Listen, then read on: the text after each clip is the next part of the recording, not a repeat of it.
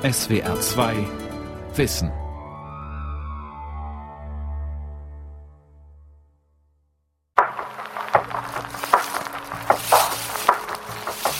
Herbstsonntag. Dämmerung. Der Wind rauscht und trägt die Stimmen der Passanten meterweit. Die Blätter wirbeln übermütig um die Hosenbeine herum. Am neuen See schaukeln die Ruderboote müde am Ufer und lassen sich in den Winterschlaf wiegen. Ein Mann sitzt am Ufer. In seiner knallroten Daunenjacke wirkt er wie eine Rettungsboje für verlorene Flaneure. Ein kleines Kind hat vor nicht allzu langer Zeit entdeckt, dass es gehen kann. Nun taumelt es arglos Richtung See. Dann wird es von der Mutter abgefangen und zurückgetragen, Richtung Café. Da beginnt es zu schreien. Der Schriftsteller Franz Hessel ging hier gern spazieren. Und Karl Liebknecht wurde am Ufer des neuen Sees erschossen. Man begegnet als Flaneur nicht nur seinen Zeitgenossen. Wer kein Ziel hat, dem können die Zeiten leicht durcheinander geraten. Ich gehe weiter, ohne bestimmte Richtung, weiß nicht, ob ich tiefer eindringen werde ins Blättergetöse oder zurückgelange in den unaufhörlichen Strom der Stadt Berlin.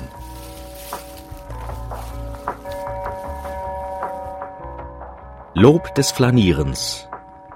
Eine Sendung von Ulrich Rüdenauer.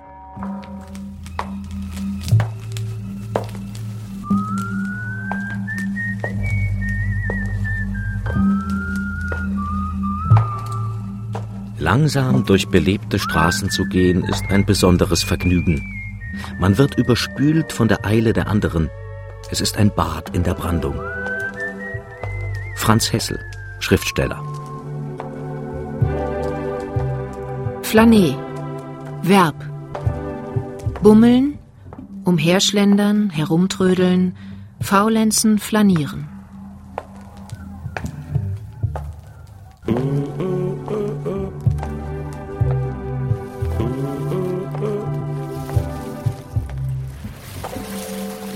Glaube schon, dass der Rhythmus des Gehens und die Langsamkeit ganz viel anderen Raum eröffnen, dass wir mit Schritten auch wie äh, innere Räume betreten können.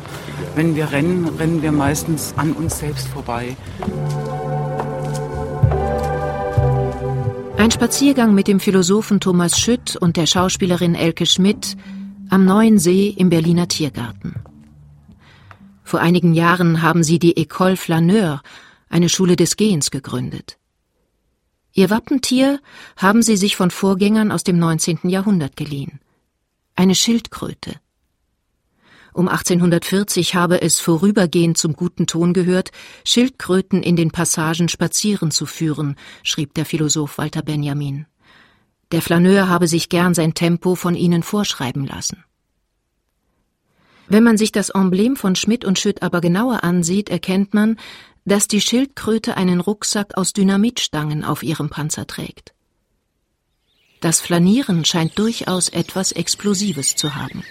Da ist eine gewisse Gefährlichkeit im Flanieren oder positiver ausgedrückt durch einen negativen Begriff keine Harmlosigkeit. Also es ist nicht äh, stellungsloses Zeitverschwenden, sondern eigentlich das Gegenteil. Eben die Reibung, das zwischen die Zeilen des Alltags gehen und damit eben auch das Infragestellen von Selbstverständlichkeiten.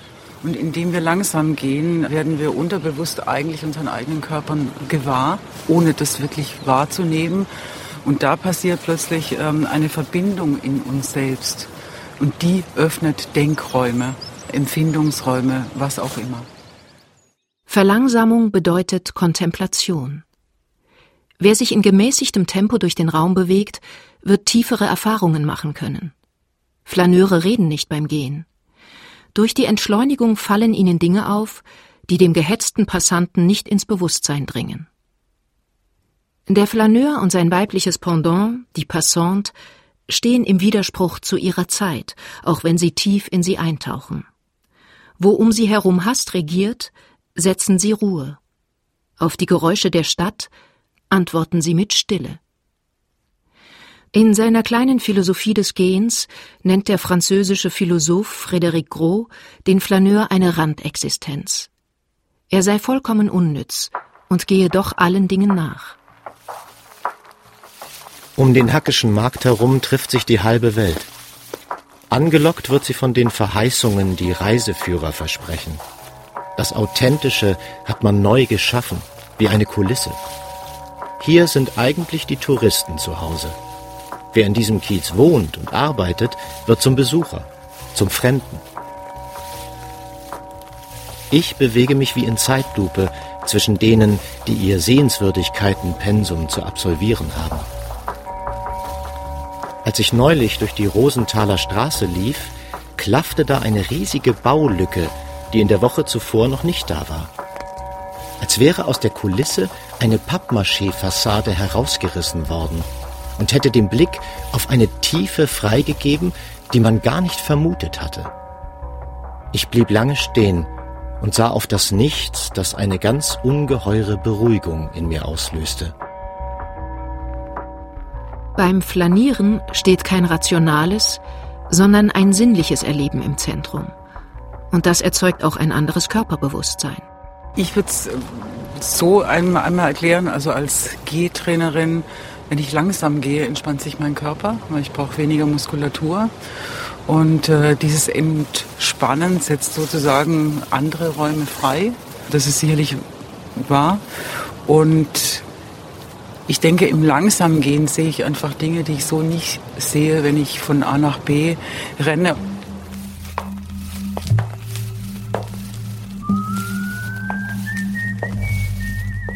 Der Neurologe Markus Schneider beschäftigt sich an der Sporthochschule Köln mit der Frage, wie unser Körper und unser Gehirn agieren, wenn wir gehen. Gehen ist eine hochautomatisierte Bewegung, zumindest wenn keine Schädigung vorliegt. Und von daher denkt unser Gehirn nicht wirklich drüber nach, was es da tut, sondern es ist ein Prozess, der weitestgehend im Hintergrund abläuft. Denkvorgänge, auch belastende, können eigentlich erst dann ausgeschaltet werden, wenn es eine hohe Bewegungsintensität gibt. Beim Laufen also kann Stress abgebaut werden, weil sämtliche Ressourcen gebraucht werden. Aber auch das gleichmäßige automatisierte Gehen hat Auswirkungen auf unsere innere Verfasstheit.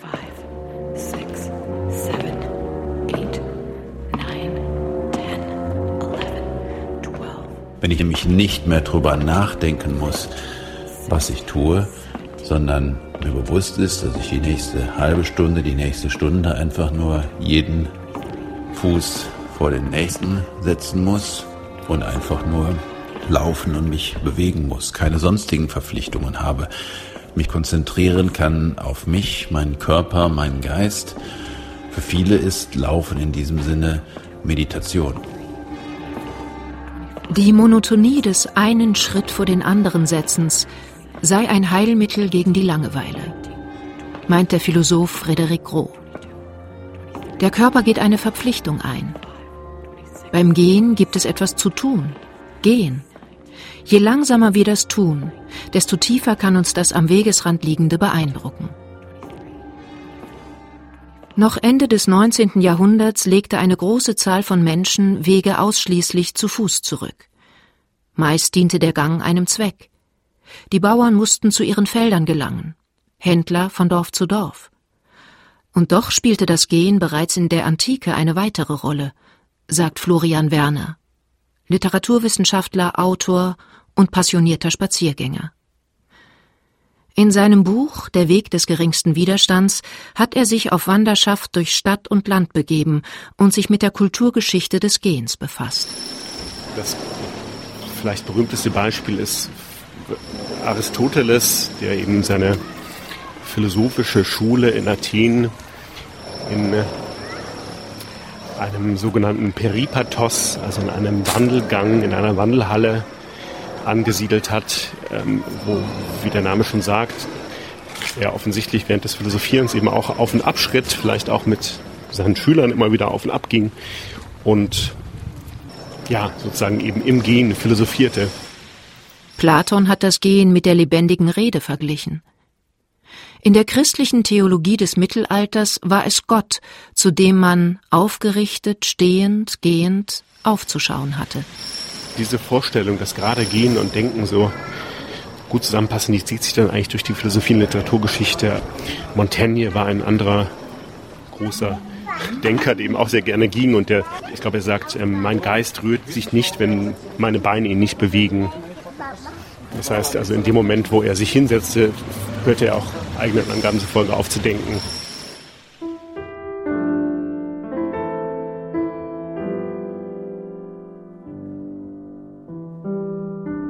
In den Straßen, ob eng oder alleenhaft weit, ob laut oder verschwiegen, fühlt sich der Flaneur heimisch.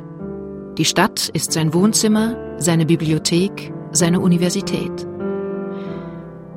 Der Flaneur ist ein im 19. Jahrhundert auf den Pariser Boulevards geborenes Wesen. Ihn umweht eine mythische Aura. Er unterscheidet sich vom gehenden Philosophen vor allem darin, dass er sich den Geräuschen, den Menschen, den überbordenden Reizen der Großstadt aussetzt, dem Straßenrausch, in dem er aufgeht. In seinem unvollendeten Werk Passagen, das in den späten 1920er und 30er Jahren entstand, notierte Walter Benjamin Ein Rausch kommt über den, der lange ohne Ziel durch Straßen marschierte. Das Gehen gewinnt mit jedem Schritt wachsende Gewalt. Damals eroberten die Flaneure alle möglichen Städte. Just in einer Epoche, in der im Stadtleben bereits andere Fortbewegungsmittel dominieren. Busse, Straßenbahnen, die Metro.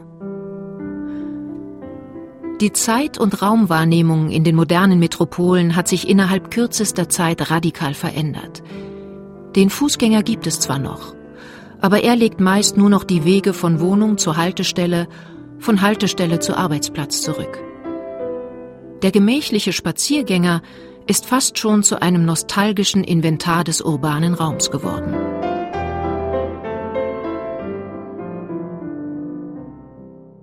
Der Flaneur ist ein Wesen der modernen Großstadt. Er ist der Mann in der Menge. Selbstverständlich auch die Frau, wenngleich die Passante, zumindest in der Literaturgeschichte, eher ein Schattendasein fristet.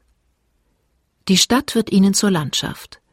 Sie durchstreifen ohne Eile unterschiedliche Viertel, die, wie die Natur, verschiedenste Farben, Formen, Facetten aufweisen. Der Flaneur braucht die Welt des Konsums, der Geschäfte und Geschäftigkeit, ohne aber daran teilzuhaben. Florian Werner. Also er ist nicht der Konsument, sondern er ist eher der irgendwie fasziniert, aber doch distanzierte Beobachter, würde ich sagen. Also es ist eher, er betreibt eher Window-Shopping und genießt, glaube ich, schon diese, diese Masse an Angeboten, ähm, ohne sie aber vollkommen affirmativ zu bejahen. Das, also er guckt sich die Sachen an, kauft sie aber nicht. Und das macht ihn, glaube ich, zu so einer, so einer sehr schillernden Figur in der Großstadt, wie man sie heute vielleicht gar nicht mehr so findet, aber, aber die eben sehr typisch ist für die Moderne. Tatsächlich ist der Flaneur laut Walter Benjamin ein Müßiggänger, der sich schon durch seine schiere Anwesenheit im urbanen Raum gegen die moderne Arbeitsteilung wendet. Seinen Mitbürgern, den eilig von Ort zu Ort strebenden Angestellten und Kaufleuten, erscheint er nicht nur als Fremdkörper. Er erregt sogar Verdacht. Auf das Verdächtig möchte ich gerne kurz aufspringen, denn äh, das findet sich ja fast wortwörtlich so bei Franz Hessel. Er sagt es sehr schön am Beginn seines Buches Spazieren in Berlin, dass die lieben Berliner Mitbürger es ihm nicht ganz einfach machen, diese Langsamkeit und die Besonderheit des Flanierens äh, vollends auszukosten, weil er im Verdacht steht, etwas im Schilde zu führen. Ich bekomme immer misstrauische Blicke ab, wenn ich versuche, zwischen den Geschäftigen zu flanieren ich glaube, man hält mich für einen Taschendieb. Franz Hessel ist einer der wundersamsten, sehr in Vergessenheit geratenen Autoren des 20. Jahrhunderts. Er wurde 1880 in Stettin geboren, ging nach Paris der Schönheit und der Liebe wegen, arbeitete als Lektor. Aus Paris importierte er den urbanen Flaneur nach Berlin. Mit seinen Spaziergängen durch die Hauptstadt kann man heute noch den eigenen Blick schärfen.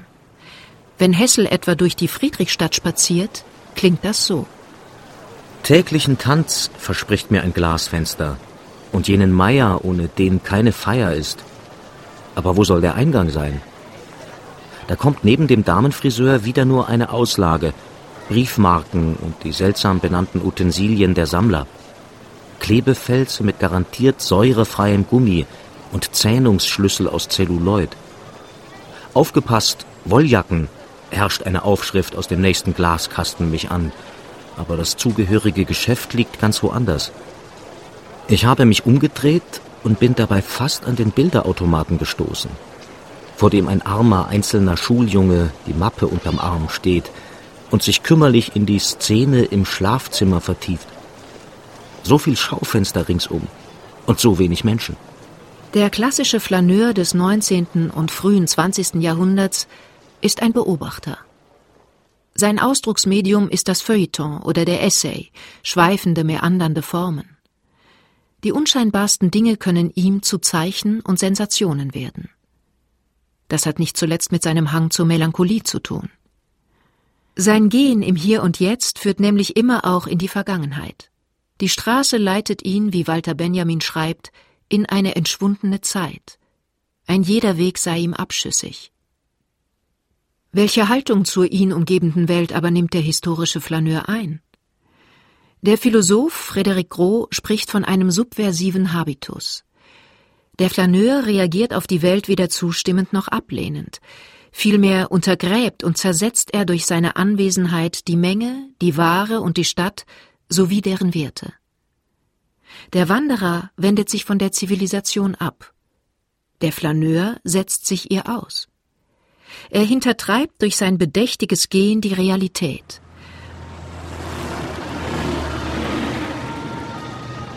Und wie sieht es mit dem Flaneur im 21. Jahrhundert aus?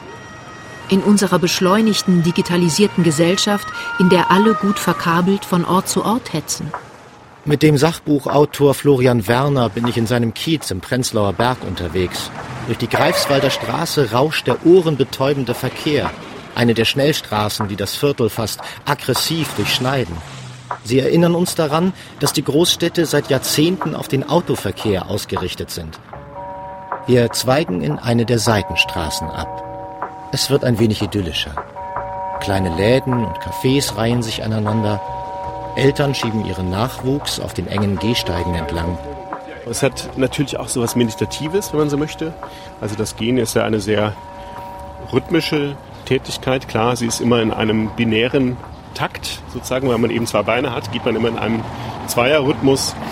Es kann auch so was Einlullendes haben. In seinem Buch Der Weg des geringsten Widerstands wagt Florian Werner ein Experiment. Von seiner Wohnung aus lässt er sich treiben, immer den abschüssigen Weg nehmend, der Sonne entgegen, Hindernissen ausweichend. Der Weg zwischen Lessing und Hansabrücke war mir bisher unbekannt und entpuppt sich als eine der schönsten Uferpromenaden von ganz Berlin. Ich schreite beschwingt unter Kastanien und Essigbäumen einher, an denen sich Biber und Spechte zu schaffen machen – und überall haben die Stadtplaner lauschige Ecken mit Parkbänken eingerichtet, die zum Rauschmittelkonsum aufzufordern scheinen. Ein Muster zeichnet sich ab. Auf exakt jeder zweiten Bank sitzt eine Gruppe von drei männlichen Jugendlichen. Der ganz links sitzende baut jeweils einen Joint. Die beiden anderen beschäftigen sich derweil mit ihren mobilen elektronischen Endgeräten. Die ersten Tage geht er noch durch Berlin. Dann lässt er die Großstadt hinter sich. Also ich bin dann doch relativ weite Strecken auch immer wieder gegangen, dass man plötzlich sich ja so vollkommen fast zenartig entleert und eben merkt, okay, man kann während des Gehens gut denken, aber man muss es nicht. Es gibt eben auch diese entgegengesetzte Phänomen, dass man plötzlich merkt, ich habe es eigentlich seit einer Stunde überhaupt nichts mehr gedacht, sondern bin nur so als leere Form durch die Welt gelaufen und alles ist so durch mich hindurchgeströmt. Das Gehen kann so fast zum Pilgern werden, zu einem religiösen Akt in säkularer Zeit. Auch hier scheint ein Widerstandspotenzial gegen die Zumutungen unseres modernen Lebens zu liegen. Aber ist der Flaneur, wie wir ihn mit Franz Hessel und Walter Benjamin kennengelernt haben, heute noch denkbar? Florian Werner zweifelt daran. Und ich glaube auch, dass sozusagen vielleicht die, gerade die moderne Waren- oder Shoppingwelt, wie sie eben zunehmend uns entgegentritt, das Flanieren vielleicht auch gar nicht mehr zulässt. Die Städte sind von Touristen und Arbeitspendlern überlaufen, die einem automatisch ihren Rhythmus aufzwingen. Schwerer wiegen aber noch zwei andere Aspekte. Die eine große Bewegung, die sozusagen das Flanieren heute vielleicht so schwierig macht, ist die Privatisierung des öffentlichen Raumes. Also eben in einer privatwirtschaftlich betriebenen Shopping Mall äh, mit eigenem Sicherheitsdienst und einer streng festgelegten Dramaturgie der Einkaufsläden, die aufeinander folgen und die einen irgendwo hinführen sollen, kann man eigentlich nicht mehr flanieren und sich verlieren. Und gleichzeitig natürlich die digitalen Einkaufsangebote, aber auch die, ja, die, die Ablenkung, die natürlich das Smartphone für uns alle wahrscheinlich darstellt, macht das Flanieren wahrscheinlich auch schwierig. Bei der Konstruktion moderner Einkaufszentren haben sich Architekten und Psychologen zusammengetan. Es bedarf einiger Renitenz, um den Verlockungen der Konsumwelt zu widerstehen. Man gerät förmlich in einen Sog. Zugleich ähneln sich diese Shoppingparadiese auf frappierende Weise. Entdeckungen sind kaum zu machen, unvorhergesehene Wege kaum zu gehen. Genau das ist es aber, was der Flaneur erhofft. Er ist ja auch ein Ethnologe des Alltags, der gerne absichtslos ins Unbekannte vorstößt. Wer beim Gang durch die Stadt immer sein Smartphone befragt, sich von ihm leiten lässt, kann nicht mehr dahin treiben. Ständig begegnet man Menschen, die beim Gehen auf ihr Handy starren. Die Fußgänger bewegen sich zwar im dreidimensionalen Raum, sind aber im zweidimensionalen gefangen. Auf den Straßen schrieb der Autor Alain Claude Sulzer 2017 in einem Essay, begegne man dem Flaneur nicht mehr, aber dafür als Massenphänomen im Internet. Der moderne Flaneur sitzt vor dem Bildschirm. Ihn schlägt nichts weniger als die Welt in ihren Bann. Bilder und Wörter halten ihn gefangen. Gierig nimmt er auf, was sich ihm bietet. Neuigkeiten, Gesichter, Körper, Aussagen jeder Art, Lügen, Wahrheiten, Dinge, die er nicht wissen will, Dinge, von denen er bisher nichts ahnte, Menschen, die er nicht kennt und niemals wirklich kennenlernen wird. Alles wird ihm unvermittelt ganz vertraut. Thomas Schütt vom Projekt École Flaneur ist für neue Erfahrungen wie virtuelles Flanieren durchaus offen. Ich würde das Flanieren nicht nur auf die Bewegung von äh, zwei Füßen und dem damit verbundenen Körper äh, reduzieren wollen, sondern ich finde es durchaus auch in anderen Ausdrucksformen oder in anderen Lebensäußerungen. Äh, es hängt letztlich wahrscheinlich auch da wieder an der Frage nach dem Tempo. Also wie gehe ich äh, mit dem, was mir da im virtuellen Raum an Optionen begegnet, wie gehe ich damit um. Der Internetvordenker Jewgeni Morossow hat den Cyberflaneur allerdings schon längst wieder verabschiedet. Nachdem das Netz seine ursprüngliche spielerische Identität hinter sich gelassen hat, ist es nun kein Ort zum Spazierengehen mehr, sondern ein Ort, an dem Dinge erledigt werden. Kaum jemand surft noch im Internet. In der Realität erschweren moderne Architektur und die kommerzialisierte Steuerung unserer Wege das Flanieren. In der digitalen Welt gibt es dazu ein Gegenstück. Wenn das Internet von heute einen Baron Osman hat, dann ist es Facebook. Alles, was Cyberflanieren erst ermöglicht, Einsamkeit und Individualität, Anonymität und Undurchschaubarkeit, Geheimnis und Ambivalenz, Neugier und Risikobereitschaft, wird von diesem Unternehmen attackiert. Der Flaneur und die Passante dürfen weder gelenkt werden, noch sollen sie sich selbst lenken. Seit dem 19. Jahrhundert aber hat sich der Kapitalismus einiges einfallen lassen, um aus jedem Einzelnen einen Konsumenten zu machen und aus jedem Städtebesucher einen Touristen. Die Kunst allerdings bestünde darin, sich zu verlieren oder zu verirren. Und offenbar gibt es eine Sehnsucht danach. Fast scheint es, als sei der Begriff zu einem Label geworden, das Großstädten eine gewisse Hipness verleihen soll. Tourismusämter haben den Flaneur als Werbemarke entdeckt. Berlin wirbt mit geführten städtischen Streifzügen für Flaneure. Eine Weinhandlung im Prenzlauer Berg nennt sich Le Flaneur.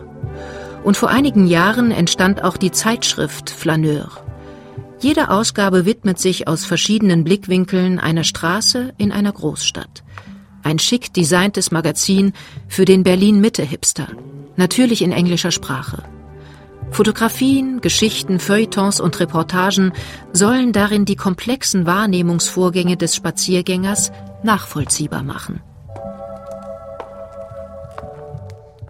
An jenen fast ätherischen Flaneur, den Hessel und Benjamin im Sinn hatten, rühren solche Versuche der Wiederbelebung allerdings kaum. Das liegt nicht allein an der rasanten Wandlung unserer Städte, der Privatisierung öffentlicher Räume, der Digitalisierung unserer Lebenswelt. Möglicherweise ist der Hauptgrund für sein Verschwinden ein anderer. Das Milieu, aus dem sich der Flaneur rekrutieren konnte, existiert nicht mehr. Die bürgerliche Haltung des Müßiggangs, bildungsgesättigt, snobistisch und zumindest teils auch entbunden von der Sorge um Broterwerb, ist uns heute eher fremd. Den postbürgerlichen Flaneuren, die ziellos durch die Straßen ziehen, ist ihre Zeitgenossenschaft anzusehen. Sie gleichen mehr streunenden Bohemiens oder hippen Checkern als den sich in der Menge zerstreuenden Flaneuren. Der Flaneur, wenn es ihn jemals außerhalb der Literatur gegeben hat, ist endgültig passé. Selbst im Internet hat er keine neuen Boulevards und Gassen als virtuellen Ersatz gefunden. Als Idee und Sehnsucht aber wird er uns erhalten bleiben. Und in den Büchern sowieso.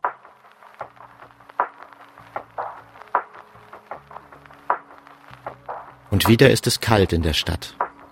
Auf dem Gehsteig spielen ein paar Kinder in bunten Winterjacken, denen der sonnenmüde Tag die Farben fahl wäscht. Im Café sitzen, gewärmt von der Stimme Billie Holidays, ein paar Verlorene und solche, die auf eine schön verhuschte Art vortäuschten, einer Arbeit nachzugehen. Notizbücher vor sich aufgeschlagen, MacBooks aufgeklappt. Dabei ist hier jeder wohl nur deshalb, weil er dem anderen bei seiner Traurigkeit zuschauen und dabei die eigene etwas vergessen will. Ein nicht mehr junger Mann liest Zeitung und lugt ab und an zu mir herüber. Er beobachtet die herumtollenden Kinder auf dem Gehsteig. Dann sieht er aufmunternd zu mir, als wollte er mich auffordern, ebenfalls hinauszugehen auf die Straße und mich den Spielenden anzuschließen. Plötzlich sagt er, ich muss nach Paris. Es klingt so, als würde er niemals mehr glücklich werden können, wenn sich diese Sehnsucht nicht erfüllt.